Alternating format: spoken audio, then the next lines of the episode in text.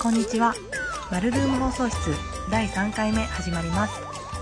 この放送は奈良市にある芸術普及のための地域密着型コミュニティスペース、マルルームよりお届けしています。マルルーム家主の私、飯村が聞き手となり、アーティストや仲間のアートコーディネーターと日常と芸術の関係性について話していきます。第3回目です。よろしくお願いします。えーっと、前回、前々回と、このマルルームのができたきっかけについてと、このラジオを、えー発信をしようと思った経緯について話していきました。だいたい2回で終わるつもりだったんだけれど、久しぶりに私もこうやって一人喋りをしているので、なんかこう、話がまとまってなくて、なんかのっぺりとした3回目になってしまいましたが、今回で、えっ、と、一旦この導入部分は、えっ、と、完了を終了させて、次からはいろんな方を呼んでいけたらなという構想でいます。まあもちろん、私が喋りたいなと思ったこととか、あのーがあれば、えー一人でも喋ってこうやってアップもしていこうと思ってます。で、まあ目標としては週に1回できたら定期的にアップしていきたいなっていうようなことを今、さっき目標として持ちました。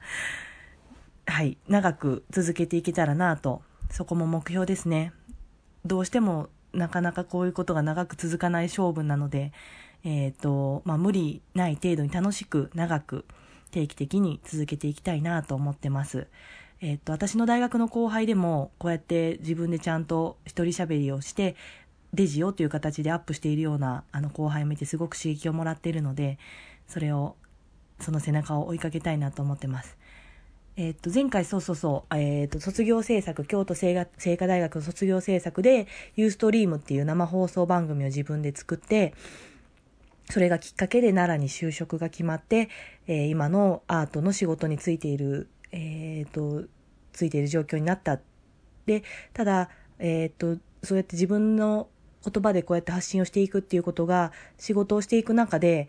いろんな人との関係性ができたりとか、あんまりこう、み身勝手に好き勝手喋れないような状況っていうのがすごくあったりして、えーまあ悩みつつ何かをしたいなとは思いつつも、できていなかったっていうような、えーことまでを話しました。ただまあその間にも、あのー、アナラートの仕事では、まあ会議の司会をしたりとか、人前で喋る、あのー何何十人っていう人が聞いてくれてる中でこういう仕事をしてますっていうのを話す機会とかはいただいてたりしてたので、まあ全く喋ることをなんかこう忘れてしまったりしてなかったっていうわけではないんですけど、久しぶりにやっぱりこうやってあのラジオっていう形で一人で壁に向かって 一人で喋るっていうのはやっぱりちょっと久しぶりだと慣れない部分がありますね。はい。ただだんだん楽しくなってきました。ちょっと3回目にしてやっとちょっと緊張が若干ほぐれてきてよかったなと。そうそうそう。それで、えっと、まあ、このマルームっていうのをして、1年今経ちまして、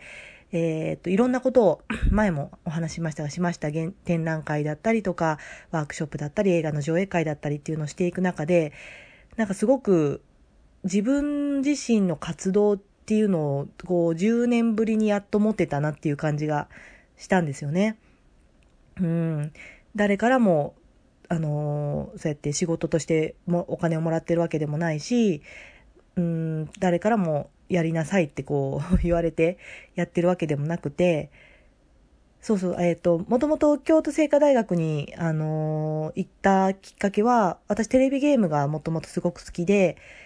任天堂の、まあ、ポケモン世代ですし、今もスイッチはたまに遊びますけれど、自分でも ゲームを作りたいなと思って、京都聖華大学に入ったんですけど、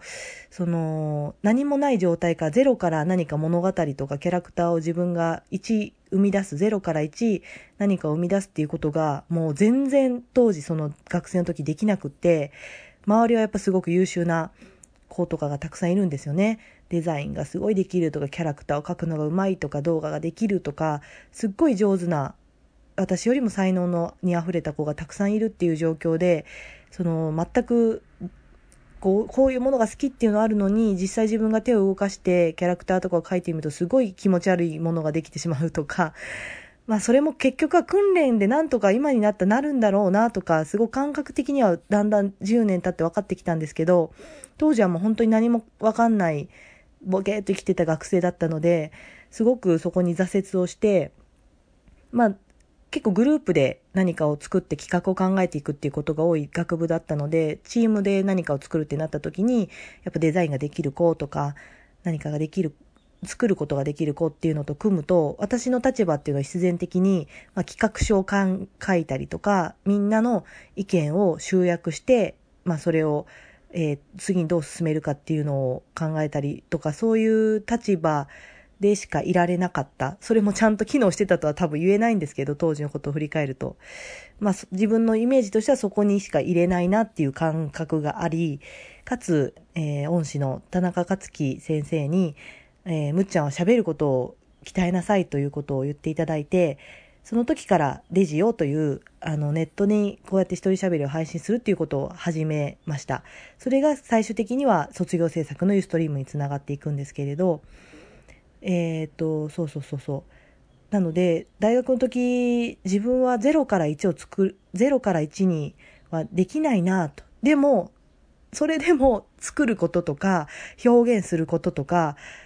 今で言うとやっぱり現代美術とかがもうやっぱり大好きなんですよね。うん、あのー、そこはやっぱりブレてなくって小さい時から多分。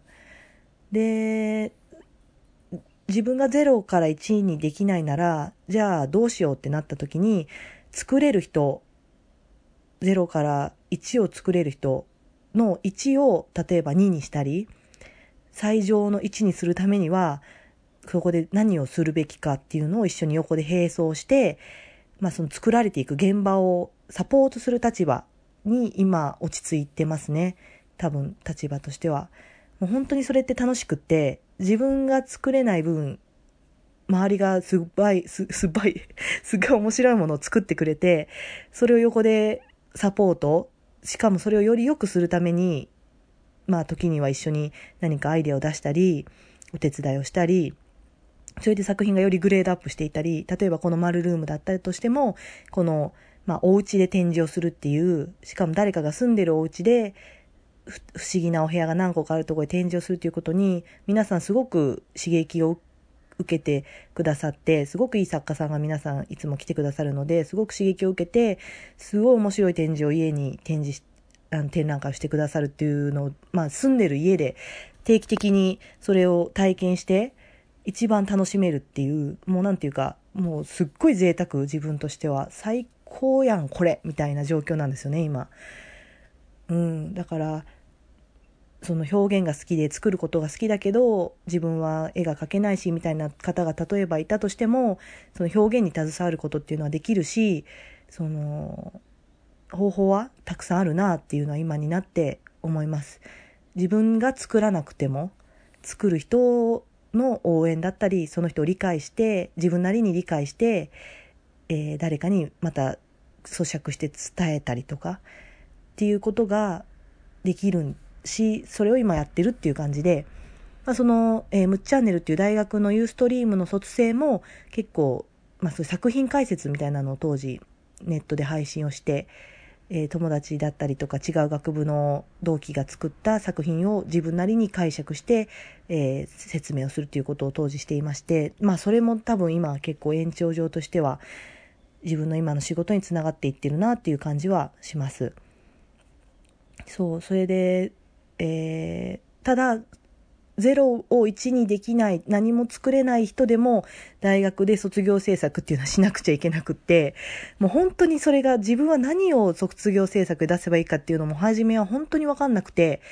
大学3回生ぐらいの時から、あ違うか、4回生、1年ぐらいかけて卒業制作を作っていくイメージなんですけれど、本当に自分は何も作れない状況で3回生まで行ってた、4回生まで行ってたので、っていう時にさっきの、あの、田中克樹先生から、まあ、喋りを頑張りなさいっていうことを言ってもらえてたので、じゃあ喋ることを卒業制作にするかっていう自分自身をコンテンツとして発信するしか私にはできないなっていう結論。本当に単純で、かつなんていうか、あの、なんていうか、なん体張ってるなって思うんですけど、自分でも。それしか発想がなかったんですよね、当時。卒業制作以来ですよね、こうやって、丸ルームっていうこの自分の場所を持って、でも場所を私は持ってるだけで、基本企画を立てたり提案をしてくださるのは作家だったり